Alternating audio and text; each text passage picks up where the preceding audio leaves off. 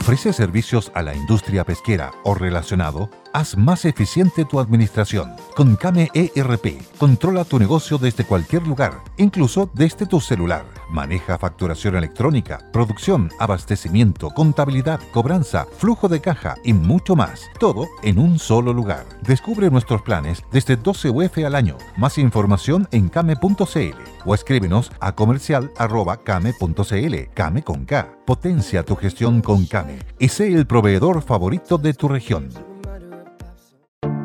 Te invitamos a conocer un lugar mágico, un lugar único, con un paisaje de una belleza que conmueve. Bosque Choyinco, ubicado en el destino Cuenca del Lago Ranco, es el proyecto ideal. Bosquechoyinco.cl, parcelas de 5.000 metros cuadrados con rol propio en el hermoso valle del río Calcurrupe. Fundo Choyinco, kilómetro 3 de la ruta Jifen al lago Maihue, región de los ríos. Consultas y coordinación de visitas en bosquechoyinco.cl. Radio El Conquistador, el medio de comunicación chileno con mayor cobertura nacional, presenta Buenos días Mercado. Y estos son los titulares para el día de hoy. Cámara Chilena de la Construcción solicita un coordinador para poder agilizar la reconstrucción de las viviendas. Rectores valoran la iniciativa de la Fiscalía Nacional Económica y piden que se reconozcan los factores complejos del sector.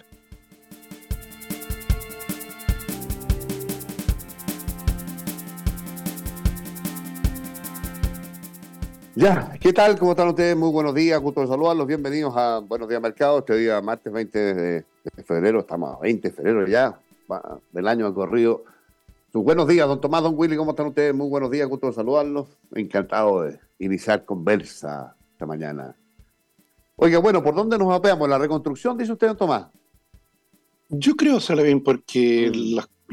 la, nota que trae hoy día el Mercurio es bien alarmante. Sí, Porque efectivamente es la Cámara de la Construcción, los dos vicepresidentes, Alfredo Echeverría y Claudio Cerda, haciendo solicitudes en la que parecen bastante razonables. Te fijas, te dice, mira, el Ministerio de Vivienda ha propuesto una modalidad que se llama licitación flexible que es frente a las cerca, hasta el momento, 5.000 ¿eh? viviendas dañadas, que se liciten, por así decirlo, grupos de entre 200 y 300 inmuebles. ¿Te fijas? O sea, no, no es que se haga una licitación, una mega licitación por 5.000. ¿Te fijas? Repare estas 5.000. Mm. Sino que efectivamente se vayan, se vayan eh, licitando por, por bloque. Y esas licitaciones sean efectivamente para empresas distintas. ¿Te fijas? Muchas de ellas son em, empresas medianas que, efectivamente pueden ser en algunos casos más ágiles que las empresas grandes en esta, en esta materia. Primera solicitud, señor Lavín, por favor, ¿es posible que exista un coordinador de esto? por Dios, señor. Eh, bueno, de hecho está planteado, según la nota de prensa, de que las primeras licitaciones para la reconstrucción, se, se podrían estar realizando en esta modalidad a fines de marzo. A fines de marzo. ¿Tú, has visto, Tomás? yo no veo mucha televisión, casi nada prácticamente, pero no sé si has revisado a través de redes sociales, te das cuenta de informaciones de portales electrónicos, qué sé yo. La gente ya está reconstruyendo. Está reconstruyendo. Casa. Sí. O sea, mira, tal cual. fines de marzo van a estar medio habilitadas ya seguramente esas, esas casas. O sea, qué absurdo, qué, qué estupidez más grande, qué, qué negligencia, qué No, ¿sabes qué? Por favor, muy impresionante. ¿podrá haber un coordinador? es posible si no es tanta la molestia. Mira la petición. Para efectivamente poder, eh, poder avanzar en esta, en esta. Claro, porque te dicen, mira, se licita esto, pero, pero, pero claro, si hay algún problema, ¿con quién hablo? ¿Con, con, con, el representante del gobierno allá en la región? ¿Con, no sé, con la ministra vocera? ¿Con, quién? ¿Con quién hablo? Eh, bueno, acuérdate que esta era la, justamente una de las recomendaciones del plan, del plan Podugio el, puesto de mando. Entonces, e, efectivamente está esta situación en la cual te dice, mira, porque la gracia de este coordinador es poder justamente ir avanzando con mayor rapidez con respecto a lo tradicional. Los tipos te dicen, mira, lo tradicional es que efectivamente una, se, se licita una obra, empieza a construir y ya cuando va a cumplir un hito, le avisa al ministerio. Y el ministerio se toma su tiempo para mandarte un inspector fiscal a, a revisar. ¿Te fijas? Y bueno, mientras tanto no, no, no puedes seguir avanzando. Y bueno, y tampoco te pagan. Entonces, claro, la solicitud de, oye, por favor, ¿podrían, ¿podría haber alguien que se encargara de eso? ¿Por qué dicen ellos? Porque, claro, las licitaciones se harían con periodos de reconstrucción, de entre un año y un año y medio. Es decir, mira lo que estoy diciendo, casa, Una casa se demora un año y medio en construirse, eso me quiere decir. Claro, eso es lo que... Entonces los tipos te dicen, mira, esto, esto si, no, si no colocan un coordinador o alguien que efectivamente haga una especie de fast track, nos vamos a terminar demorando dos años y medio en construir lo que se adjudique a fines de marzo. Bueno, segunda cosa que piden, por favor, si no es tanta la molestia. Te dice, mira, es habitual que efectivamente en, esta, en, este, en este tipo de obra es necesario coordinarse con una serie de proveedores de servicios públicos. ¿Te fijas? O sea, tengo que construir 200 viviendas y por tanto está el tendido eléctrico, está el alcantarillado, está el agua potable, me tengo que conectar a una serie de servicios, tengo que tener eh, permisos municipales, tengo que tener una serie de... ¿Es posible que exista efectivamente una persona que nos ayude con esto? Porque claro, si cada bloque de 200 viviendas tiene que hacer los trámites por su cuenta, eh, bien, lo puede hacer, ¿te fijas? Pero nos vamos a demorar dos años y medio en hacer todo. Versus eh, aplicar, no, no es que los tipos te dicen, no es que nos queramos saltar los permisos, no, no, no, no es la anarquía, nos hacemos un llamado a la anarquía. de cada uno haga así el estilo favela brasileña. Eh, no, no, no, Es decir, es posible que efectivamente, por ejemplo, si hay que hacer un trámite con Chilquinta, eh, vaya a una persona del gobierno y presente cinco carpetas de, de, de, cinco bloques de 200 viviendas. Suena razonable, claro. para ver si es posible que efectivamente se tramite de manera, de manera más rápida.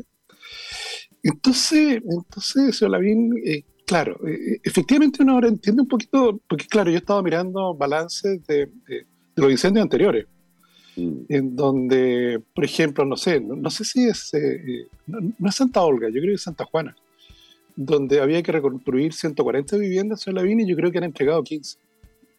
y de eso, de eso ha pasado como dos años. No, bueno. Entonces, eh, eh, claro, pasó ya la urgencia, pasó ya la urgencia, te fijas, el presidente se fue de vacaciones, te fijas, y, bueno, y ya, pues, y que, de, hecho, eh, en el día de ayer, uno de los temas de los matinales es que un llamado a voluntarios, porque claro, la primera ah, semana del incendio fue una, gran cantidad de voluntarios y ahora se fueron. Y, y por tanto el gobierno no sabe qué hacer porque se fueron los voluntarios. Entonces es un llamado que vuelvan. Imagínate, el gobierno no sabe qué hacer. Mira. Entonces, bien, bien impresionante. No, va a pasar lo mismo que decía Iván. O sea, van a llegar las lluvias. Y, y, claro, dado que, efectivamente la gente que está ahí sabe lo que viene, están construyendo su casita como de lugar. Claro. que se consiguen una casa en techo, o con ayuda privada, o con ayuda de los amigos, o de la empresa donde trabajan, eh, porque saben que el gobierno Mira. Claro, eso es lo que hay de fondo. Hay una desconfianza absoluta respecto a la capacidad de gestión que pueda tener el gobierno. Y los plazos, además. Porque en dos años y medio más, eh, la casa sí, gracias, pero ¿dónde vivo estos dos años y medio? Sí, tal cual. Y por último, se Revín, la, Cámara de la Construcción dice, oye, eh, es posible que, si no es mucha la molestia, que, que en estas licitaciones se incorporen elementos como cortafuegos, y accesos que permitan escapar de un evento incendiario nuevamente. ¿Es posible, si no es mucha la molestia, de que se incorporaran estas cosas? Mm. Entonces, mira, mira, lo impresionante. Que al, asunto, claro. no, es impresionante. impresionante. Bueno, una, una manifestación más de lo que hemos hablado la pila vez acá, que tiene que ver con las ineficiencias públicas y las entre comillas, en estas materias, virtudes privadas. O sea, son los privados los que están apretando ahí, oiga, ¿sabes que Hagámoslo bien, hagámoslo rápido. Claro, hay interés ahí, ¿no? ¿Verdad? Por supuesto. El interés te mueve. Y el desinterés, porque no es tuya la plata, porque no es tu, familia, porque eres gobierno, eres autoridad, estás blindado. Bueno, el desinterés público es, una, una, una clave que, hemos tocado un montón de veces. Y no sé si volvió el ministro ya, se lo vi. No lo he ministro visto. de Vivienda. No, no, No, yo, yo tampoco lo he visto. Vale. No, es bien, ayer, bien- estaba, bien no, ayer, ayer, ayer estaba en un punto de prensa en La Moneda. Ah. Sí, porque le fueron a preguntar por, eh, por el- los avances en el caso de Democracia Viva. Que este señor es, que está en la cárcel, que canta más que Gardel, ¿cómo se llama? El fue- el ex enemigo. Claro, que fue ser mi vivienda. eh, empezó a abrir información que no estaba disponible, como, como la participación de Crispy, de la, de la mejor, eh, ¿cómo se llama? La mejor directora de presupuesto de la historia. La vocera es muy mala o idea mía, no sé cómo lo ves tú, Willy, que, que te dedicas al tema comunicacional. Y... Pero tiene la tupé, perdona la expresión, de, de decir, mire, yo no veo qué antecedente nuevo pueda validarle la pregunta que me está haciendo. ¿ah? Y la pregunta que se le hacía es que si mi, Crispy, que puede ser formalizado, que va a ser esta semana, va a ser crucial en eso, ¿no? Porque declara en calidad y condición de imputado, de presunto delincuente. ¿ah?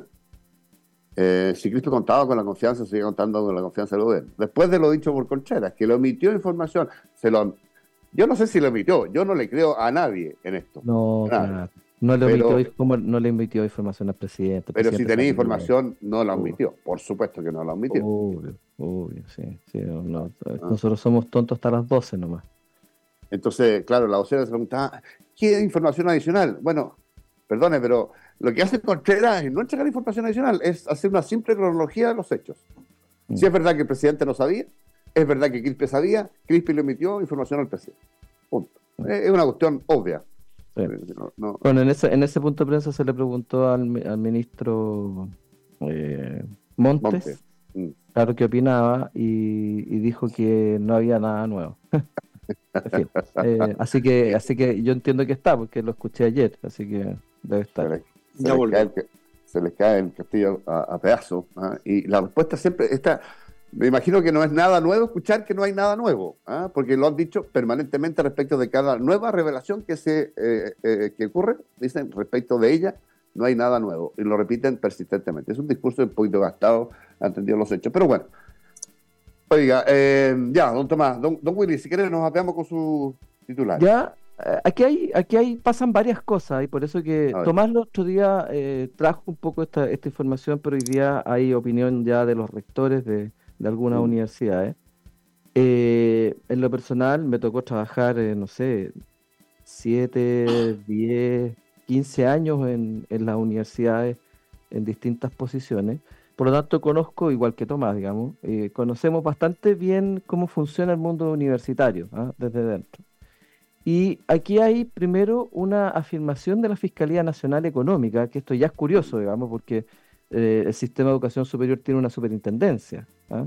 que, depende del Ministerio de Educación y que debiese, ¿no es cierto?, ser la que está mirando estos temas, que dice la Fiscalía Nacional Económica, que se le pregunta eh, cuál es el, el fondo del estudio y dice que, que no está produciendo precios competitivos y una forma y una oferta de carreras que fuese valiosa y pertinente en todos los casos para los estudiantes y sus familias.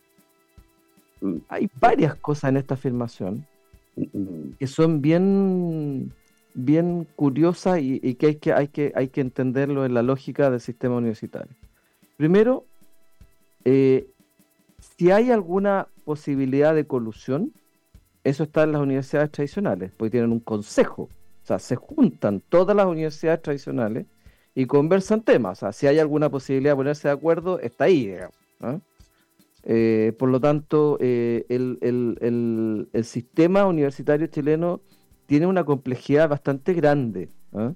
Eh, hay que recordar que en los años 80, cuando se hace la reforma eh, educacional, las universidades eh, pasaron a dividirse entre las tradicionales, que son la Universidad de Chile, la Católica, etcétera, y las universidades nuevas que pasaron a ser algunas de ellas privadas. Entonces, eh, la Universidad Católica es una universidad privada, que no, Sí, se, no- ya, no se sí. nos olvide. eso, ¿ah? La Universidad Católica es una universidad privada. Entonces, primero, la determinación de precios eh, en una industria con tanta asimetría de información no es una cosa trivial. ¿Qué es la asimetría de información?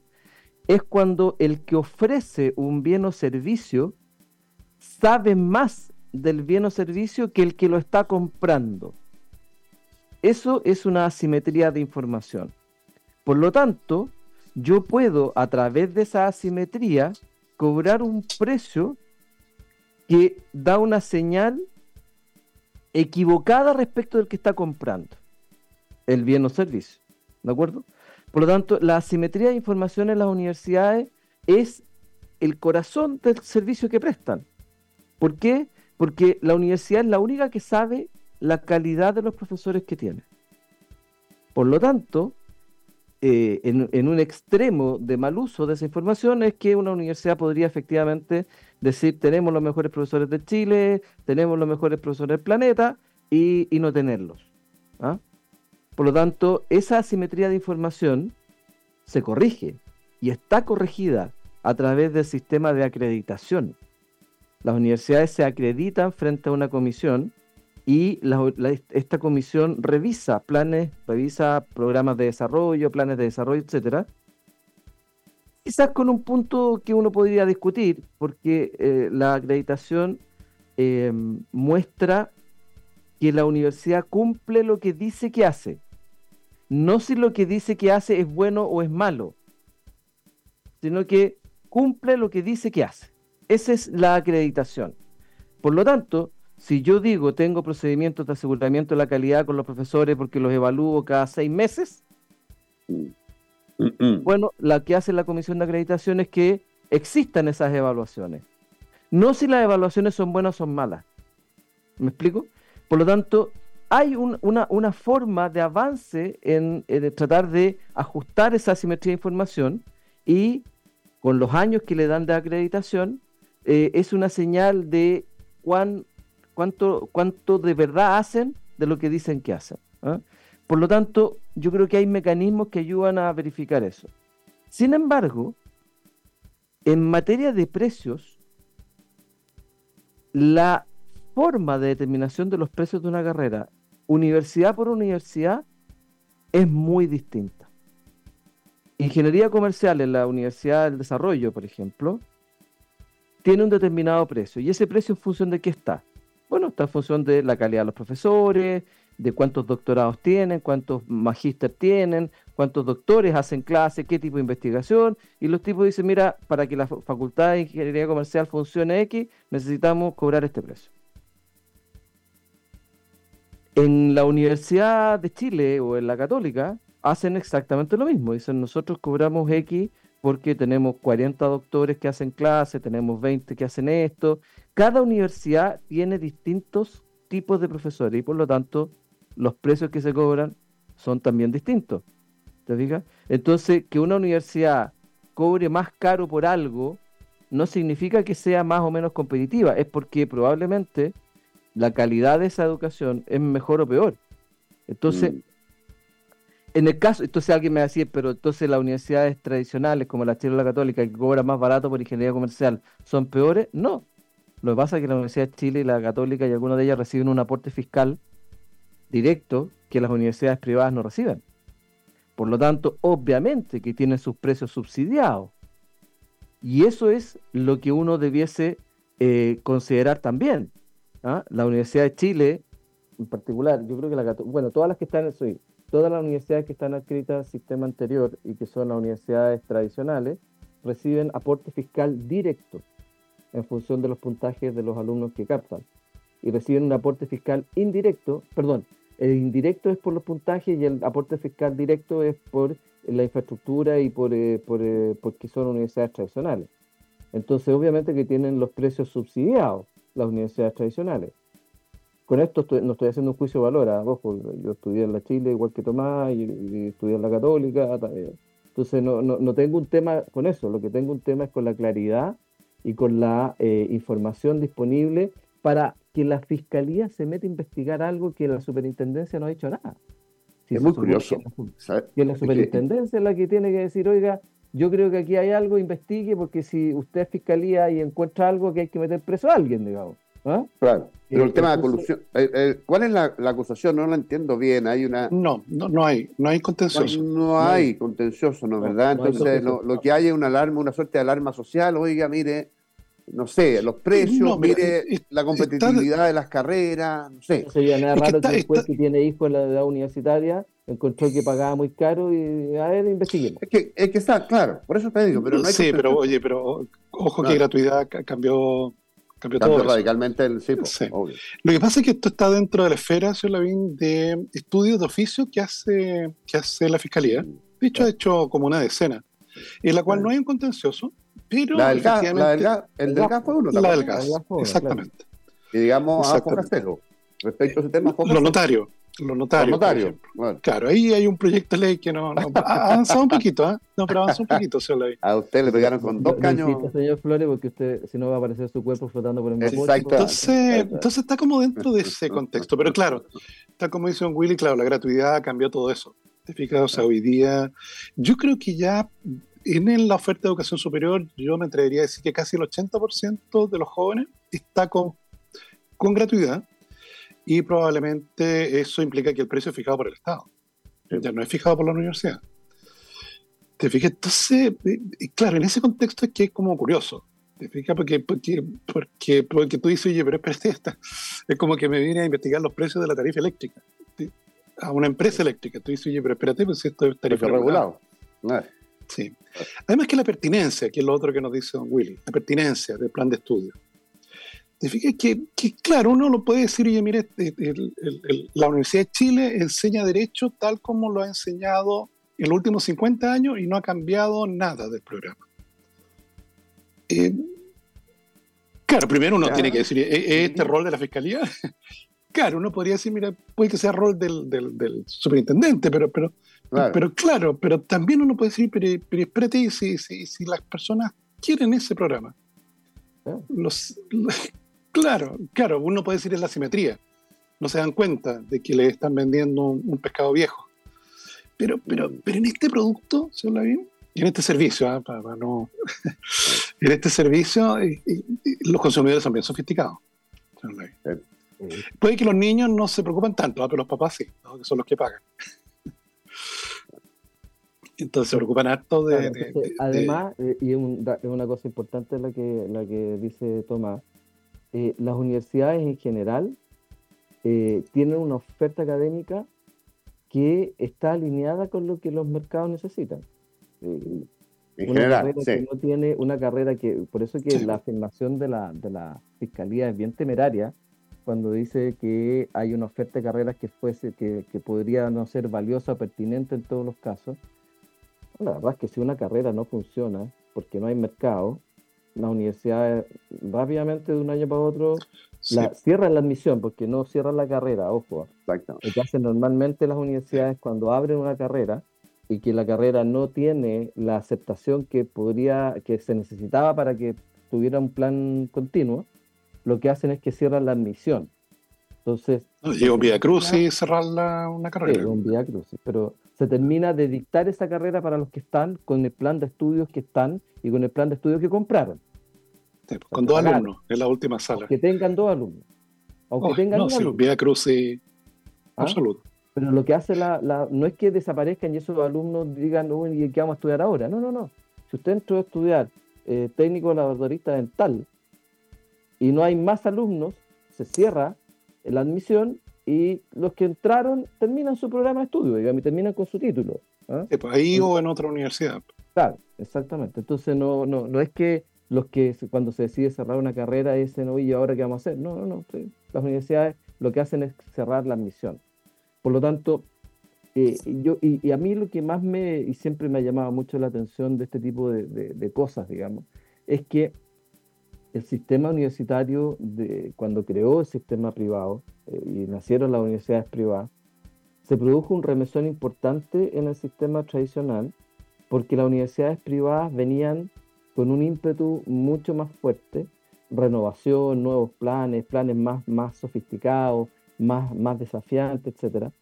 Pero también las universidades privadas eh, tuvieron que hacerse un espacio, ¿ya? un espacio difícil en, en- en- una, en, una, en un sistema que- como el chileno. Entonces, yo siempre, a mí me preguntan por esta cantidad de años que uno trabajó en eso, oye, l- ¿qué universidad mejor, eh, la Chile o la, la, la yo siempre digo lo mismo, las universidades como universidades no son buenas o son malas. Lo que hay que comparar son las carreras dentro de las universidades. Por ejemplo, si uno quisiera recomendar arquitectura, hoy día arquitectura en la Universidad Finisterra o en la Universidad del Desarrollo son tanto mejores que la Chile. Pero no así otras carreras. ¿Te fijas? Donde las potencialidades, o, porque una definición estratégica de la universidad, anda a saber tú, eh, las carreras son las relevantes. diseño, la Universidad del Desarrollo tiene 6 o 7 años de acreditación. Compite directamente con la católica y es de la Universidad del Desarrollo. Entonces, yo creo que lo importante acá es mirar el sistema universitario con su complejidad. No todos los profesores que tienen doctorados son igual de buenos. No todos los doctorados son equivalentes en términos de la capacidad que tiene un profesor para poder eh, enseñar no todas las universidades tienen las mismas cantidades, por lo tanto es natural que hayan distintos precios, por supuesto. Y, te digo distintos precios en el margen, porque una cobra 5 millones 500 y la otra cobra 5 millones. Eh, ¿Y por qué las 500 lucas de diferencia? ¿Porque están coludidos? No, porque la otra podrá tener a lo mejor eh, una estructura de un costo fijo mayor que la otra. Por ejemplo, la Universidad Adolfo Ibáñez, que está allá arriba en Peñalolén, lejos de Santiago, tiene un gasto, por ejemplo, en buses de acercamiento mayor que, la Chile, que, está a la salida del metro, digamos. Tras un día de lucharla, te mereces una recompensa, una modelo, la marca de los luchadores. Así que sírvete esta dorada y refrescante lager, porque tú sabes que cuanto más grande sea la lucha, mejor sabrá la recompensa. Pusiste las horas, el esfuerzo el trabajo duro. Tú eres un luchador y esta cerveza es para ti. Modelo, la marca de los luchadores. Todo con medida, importada por Crown Imports, Chicago, Illinois. Entonces, obviamente que eso también se traspasa a precio. ¿eh? Y, efectivamente, como dice Tomás, eh, en el sistema, por ejemplo, de financiamiento, el CAE, el crédito con aval del Estado, no se hace sobre 100% de lo que cobra la universidad. El crédito con aval del Estado se determina en función del arancel de referencia que fija el Estado. La fijación de precio en este mercado, por supuesto. Claro, entonces hay una regulación de precio ahí. hay un burócrata instalado en el Ministerio de Educación que dice el arancel de referencia para ingeniería comercial en la Universidad de Ibáñez es X. Y si usted pide un K y, la, si la Universidad de Ibáñez cobra más que X, bueno, la diferencia la tendrá que pagar alguien, pero Ahora, Yo creo que tiene un punto valioso la, que, no sé si lo incluye este, este informe o no, Willy Tomás, que tiene que ver con eh, una cuestión que debería ser de diálogo social permanente entre las autoridades, el Ministerio de Educación, la superintendencia, los apoderados, los alumnos y qué sé yo. Que es, bueno, ¿qué carreras como diseño queremos en Chile, como diseño social o económico de futuro, queremos en Chile que se promuevan y que mm, reemplacen a otras que a lo mejor no tienen campo ocupacional o no rentan eh, lo que inviertes al estudiar porque vas a obtener un, trabajo que en realidad no te va a satisfacer, si es que encuentras trabajo, porque hay algunos casos, algunas carreras técnicas, se ha visto en la, historia reciente, que simplemente cerraron y fueron consideradas casi como estafa, porque no tenían ningún campo ocupacional. ¿ah? Entonces, bueno, ese diálogo lo está forzando, mira la cuestión, lo está forzando, no sé qué impacto va a tener este informe, pero, pero lo está forzando una fiscalía, algo que debería ser de suyo, de, de, tema de compensación social, de utilidad pública entre la autoridad y la, y, la gente que, quiere acceder a eso. Ahora, en, Chile todavía es, es, más rentable estudiar una carrera universitaria que no estudiar. ¿eh? El diferencial de ingresos todavía es apreciable.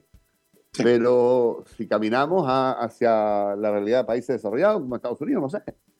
Hay, hay eh, profesiones universitarias que rentan incluso, puede ser incluso menos que lo que puede rentar una suerte de maestro chasquilla. ¿ah? Entonces, claro, eh, también hay que... Esa conversación es valiosa. ¿Sabes qué? Voy a estudiar esto, me va a costar esto tantos años. Eh, ¿Y qué voy a obtener a cambio? ¿Ah?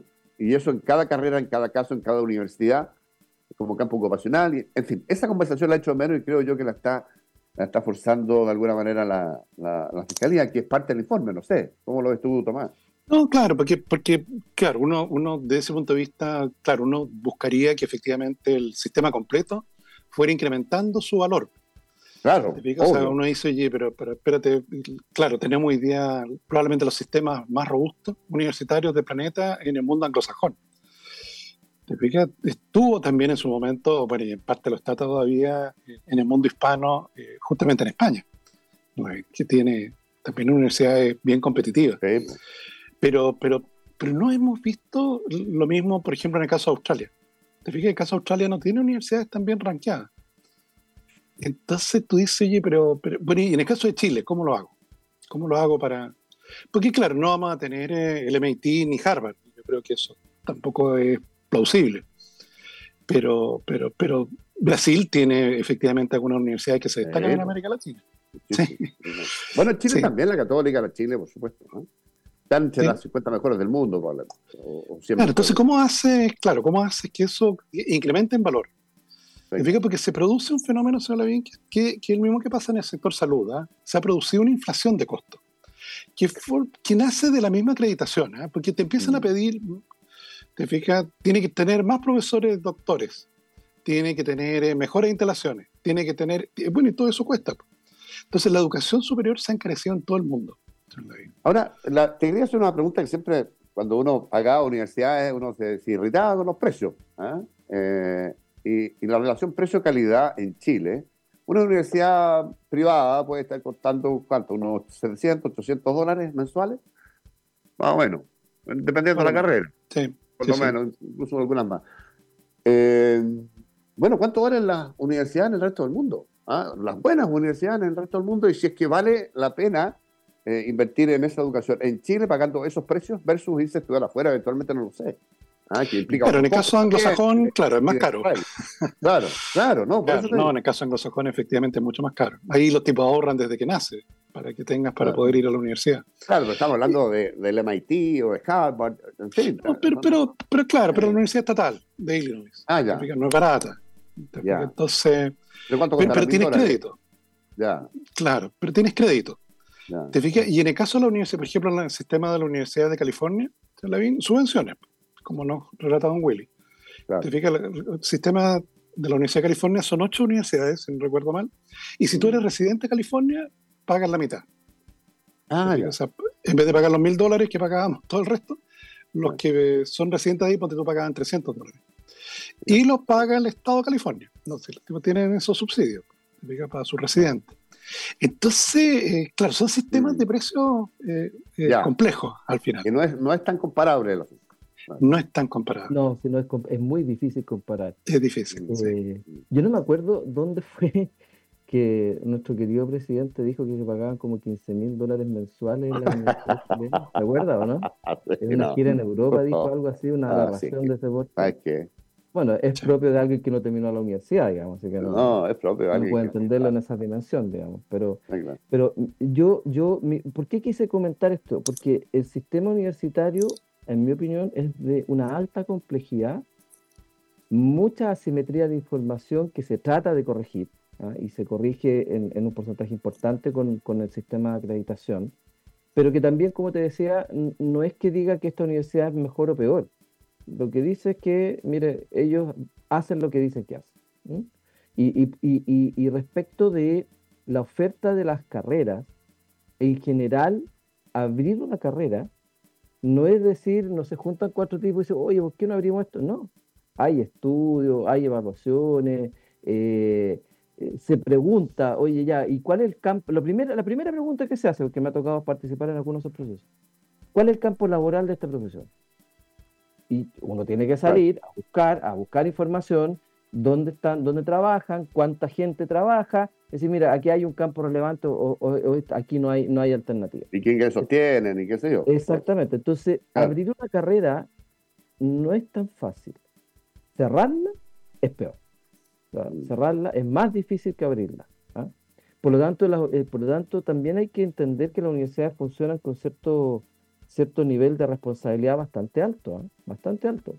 Eh, entonces, yo creo que eh, la, la, la, capacidad que tiene una universidad de atraer talentos para hacer clases, Profesores buenos y malos van a haber en todas las universidades, siempre.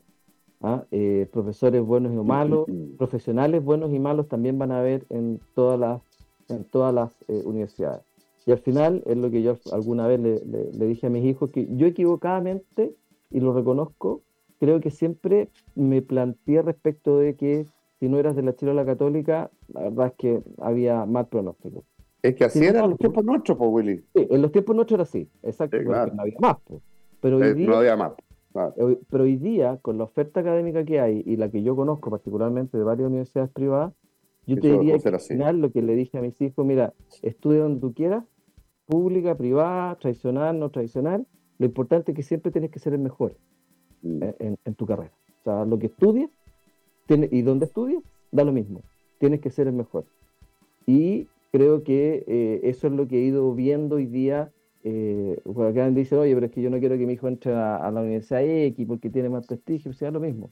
Lo importante es que siempre estudie en la Universidad X, dentro de su carrera sea el mejor. Porque si Mm. es el mejor, los profesores lo van a captar, los profesores le van a facilitar la vía, etcétera. Sí, pero tanto- yo te- si, si- si tú me preguntas a mí, yo tengo la, la experiencia, por ejemplo, por ejemplo, el mayor mío es, es abogado, tiene un poquito más de 30 años ya, Juan Manuel.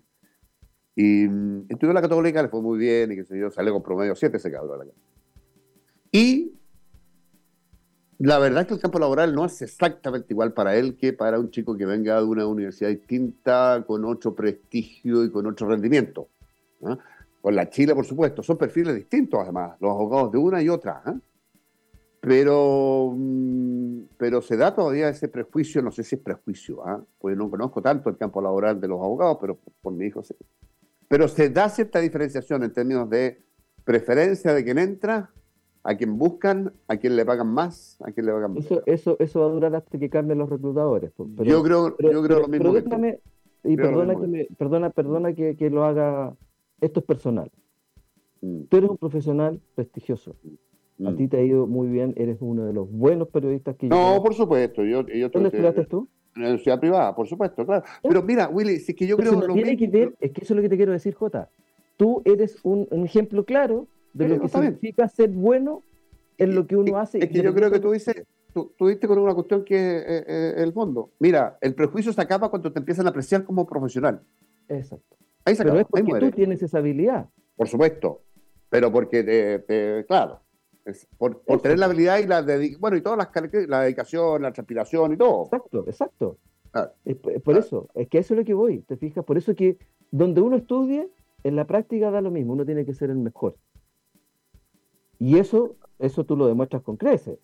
Mm. Probablemente Oiga. Tomás y yo, por, claro, porque estudiamos la Chile y después yo estudié el posgrado en la Católica. No, que ustedes son una lumbrera, no. nosotros no, nos están- acercamos. Están fuera de norma, oye. No nos acercamos a ti, pero, pero, pero, pero hacemos lo mejor que Están podemos. fuera de norma, están fuera de norma ustedes, no. Oiga, usted sabe, eh, Don Willy, para variar, pues le, pusieron play a usted como a las 8 o 10 partimos con su tema, son las 8.40. 8.42, me voy a ir de reto seguramente Don Willy y Don Tomás, pero tenemos que irnos a corte, aunque sea tarde. Le doy antes de hacerlo la apertura de dólar que nos manda los amigos de MBI Corredor de Bolsa 963 en esta jornada de 20 de, de febrero. Vamos al corte, regresamos en breve con más al, al Buenos Días Mercado.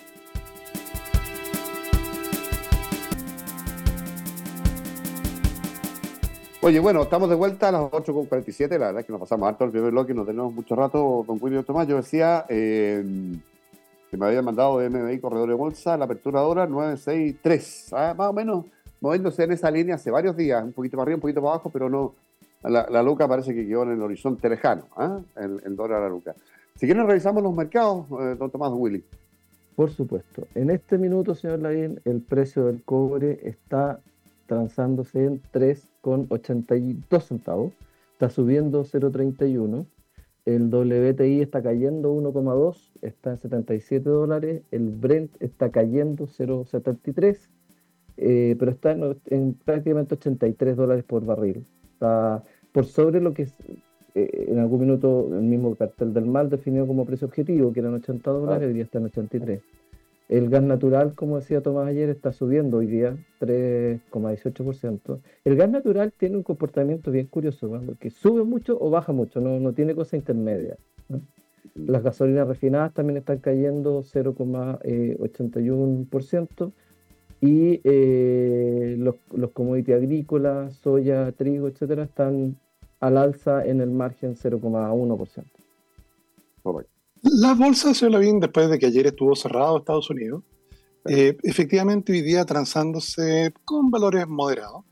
La bolsa china cerró ya con un alza de 0,4%. En las bolsas europeas, la bolsa italiana y la bolsa alemana con ligeras caídas de 0,2%. La que está más animada es la bolsa española, subiendo 0,5%. Y la bolsa americana eh, cayendo en este momento 0,4%. Mm. En, una, en un contexto eh, que parece de ciencia ficción, señor Lavín, lo que le voy a contar. Dada la, la, cambio en perspectivas de inflación, la fortaleza de la economía norteamericana en creación de empleo, etcétera, etcétera, eh, puede, que los, puede que la Reserva Federal tenga que subir la tasa de interés. No está no.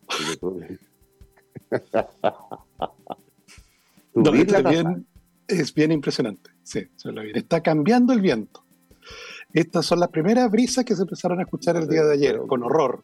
con horror se empezaron a escuchar esa, esa, esos primeros atisbos.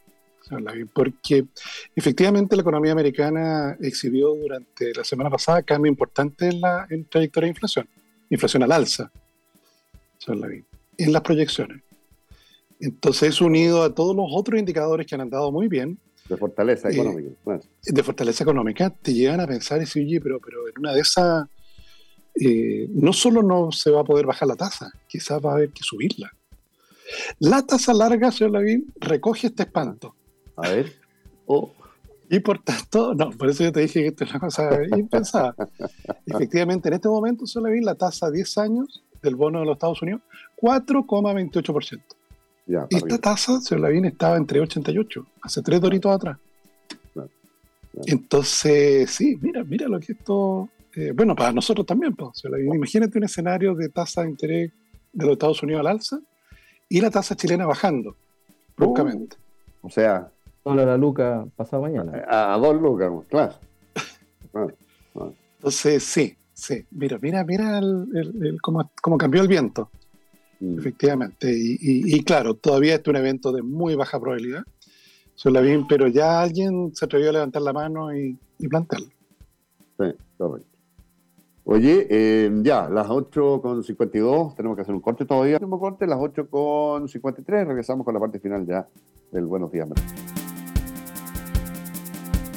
Ya, las 8.56, no nos queda nada de programa, don Tomás, don Willy. Eh, mira, eh, consignar a lo mejor una, algo que es tan relevante como la economía china en el mundo, siempre hay que pegarle un vistazo, una, una mirada así como atenta desde el punto de vista de la evolución que está teniendo ese mercado. Y estaba leyendo acá en titular que sigue siendo preocupante lo de China. ¿eh? economía china dice sigue sumando malas noticias, inversión extranjera anota su, peor, su menor ritmo desde el año 93, en más de 30 años. ¿eh? Esa cuestión nos, eh, nos habla de un eh, desinterés eh, internacional por la eh, eh otrora absoluta, el, el crecimiento gigantesco, hipertrófico que venía teniendo la economía china, con rentabilidades extraordinarias, exorbitantes, qué sé yo, ha dejado de ser exactamente como era. Y hay una caída, creo que Bloomberg lo cita, fíjate, en términos interanuales, en una caída del 82% de la inversión extranjera directa. ¿ah? Esa cuestión es, es una brutalidad, ya habla de la de esta mala salud que hemos consignado más de alguna vez respecto a lo que está pasando en, China, ¿no es cierto? Lo quería consignar, pero no tenemos nada de tiempo, ¿ah? así que mirando eso, y a lo mejor eh, podemos tener, como tuvieron ustedes, Tomás, en otro programa ya, porque no alcanzamos, eh, una conversación de otro tema, que no tiene tanto que ver con China, pero también con China, que es gran productora de vehículos eléctricos, de lo que está pasando con eh, el mercado justamente de los autos eléctricos. ¿ah? Eh, ¿Y qué pasa en el mundo con esta velocidad de transición? Se había dicho más de alguna vez que no se iba a producir casi ningún motor a combustión más en ninguna fábrica automotriz del mundo en distintas etapas, el, año 25, el año 30, el 35, qué sé yo. Y al parecer eso se ha ralentizado de una manera muy, muy relevante, muy importante, que se refleja, entre otras cuestiones, en eh, el, el, precio de, de elementos que son cruciales en la producción de, de vehículos eléctricos como es el precio del litio. El cobre tiene otros usos, montones, ¿ah? y el litio también. Eh, pero esta, esta industria, que era crucial para las proyecciones de precios futuros, claro, estamos, estamos dando un, mostrando un, un, una ralentización bien, bien, bien importante. Así que a lo mejor tenemos tiempo para a las 8.59, don Tomás, don William, nos reencontraremos, creo yo, mañana. ¿Mm? Hasta, mañana. pasen bien. ¿eh? Buenos días.